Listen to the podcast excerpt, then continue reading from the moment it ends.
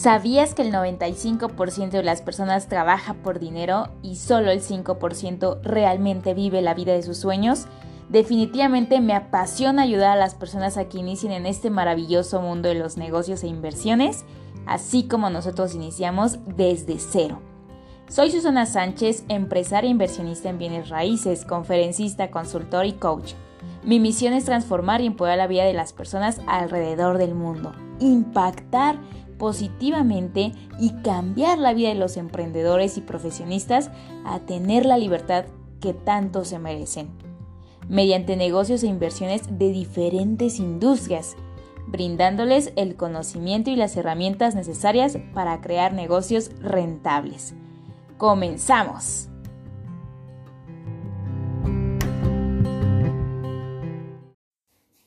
Quien no conoce su historia está condenado a repetirla.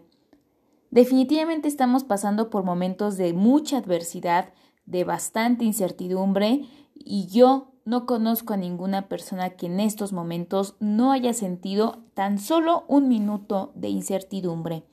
Sin embargo, conocer la historia no nos va a llevar a remediar el pasado, mucho menos el futuro, pero sí nos puede ayudar a tomar decisiones distintas para el futuro. Hoy la pregunta ya no es cuándo va a terminar esto. La pregunta real es cómo te estás preparando ahora para que cuando esto termine tengas dos opciones. Sobrevivir o generar resultados exponenciales. Eso va a depender de las decisiones que comiences a tomar hoy. Porque hoy puedes tomar decisiones distintas y transformar tu futuro financiero y tu futuro completamente de vida. A lo largo de este tiempo, la realidad es que yo no soy una persona que me guste confiar en lo que alguien dice.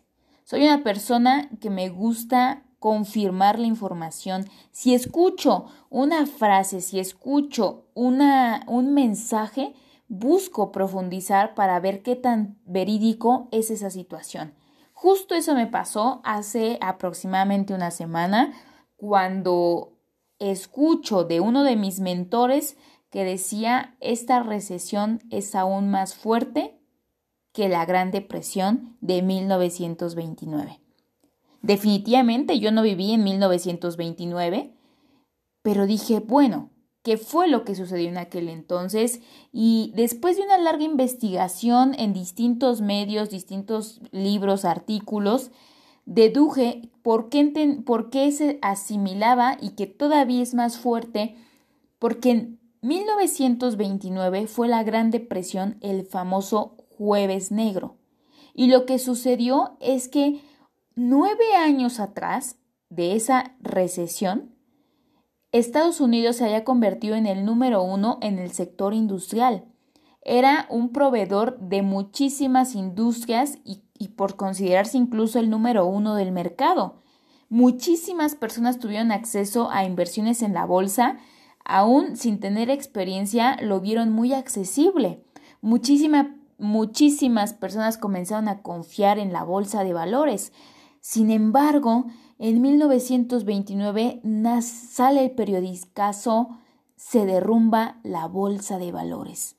En ese momento fue como un balde de agua fría para todas las personas que estaban invirtiendo. Y más aún, las empresas comenzaron a cerrar y evidentemente la tasa de desempleo incrementó de manera exponencial. Muchísimas personas no sabían qué pasaba en ese momento. Definitivamente era un momento caótico y que hoy al vivir esta crisis puedo entender cuál era el sentimiento de aquellas personas que estaban perdiendo su capital, algunos su empleo y muchos de ellos su futuro financiero. Pero la historia no termina ahí, porque muchas personas dijeron, bueno, esto ya pasó y ya no va a volver a pasar.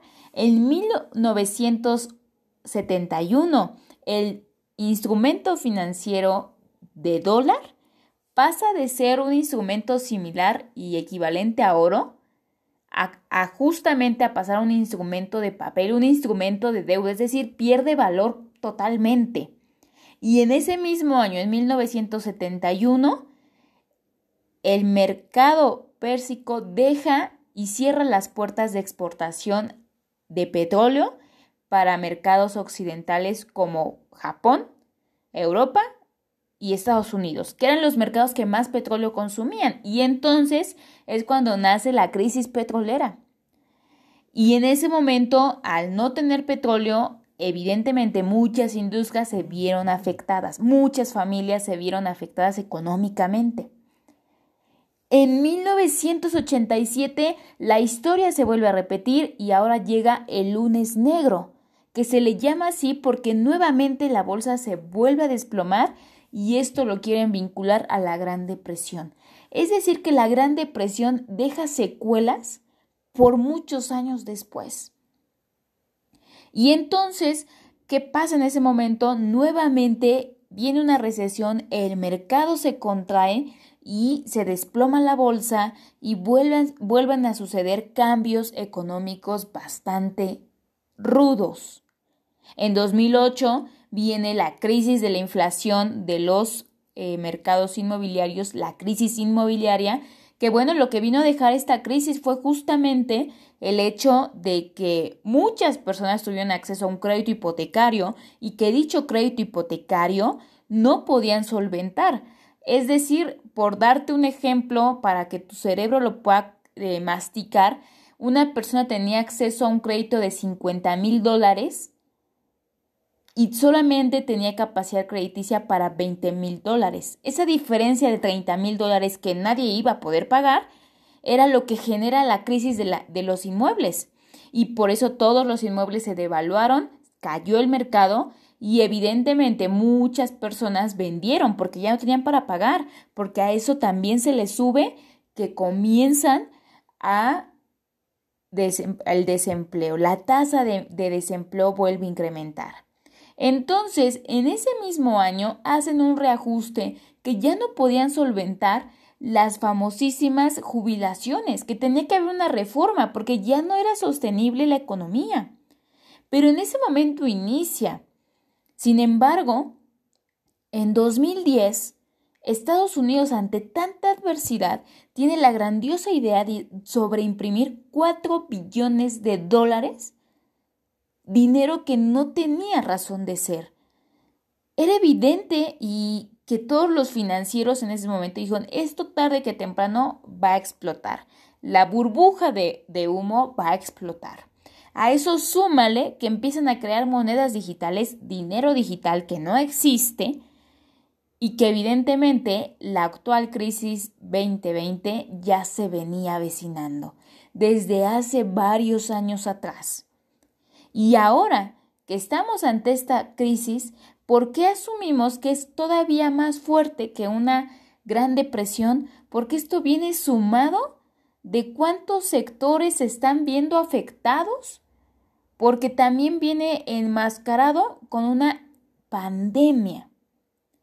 Y evidentemente, si en el 2008 solamente el mercado inmobiliario había sido atacado, y en 1987 era el tema de la bolsa y en 1971 era el tema del petróleo, en 2020 traemos todo eso en conjunto en un mismo momento. Eso lo único que nos dice es que si tomó más de 100 años las secuelas de la, de la Gran Depresión, yo no puedo imaginar hasta dónde, qué impacto va a tener la gran crisis del 2020. Ningún financiero, por muy inteligente que sea, puede darte la verdad absoluta. Nadie la tiene. Es simplemente que tienes que aprender con lo que está. Tenemos que aprender con esa historia, tenemos que tomar decisiones distintas y yo lo único que te puedo decir si muchas personas tenían incertidumbre y tenían muchos de ellos eran escépticos ante las declaraciones que hacíamos de que se avecinaba una recesión, hoy ya está, ya la tienes aquí y ya no podemos llorar, ya no podemos lamentar, ya no podemos decir si hubiéramos dicho y ya tampoco podemos culpar a nadie, porque este es el momento en el que tienes esas dos opciones, seguir siendo víctima o tomar la responsabilidad de tu vida, porque nadie la va a venir a arreglar mejor que tú. Nadie tiene mejor visión mejor propósito que el que Dios te regaló a ti.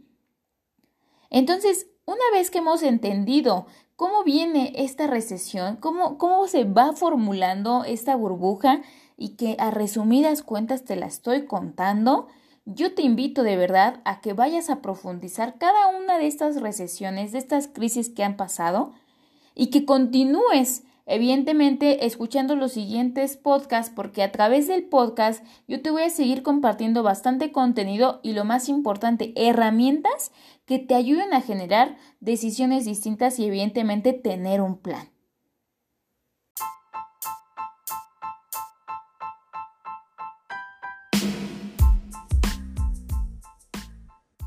Si te gustó este podcast, compártelo con más personas a través del link de compartir en tus distintas redes sociales y con todos tus amigos. De igual forma, siguen en mis redes sociales en Facebook, Instagram y YouTube como Susana Sánchez G y nos vemos en el siguiente podcast.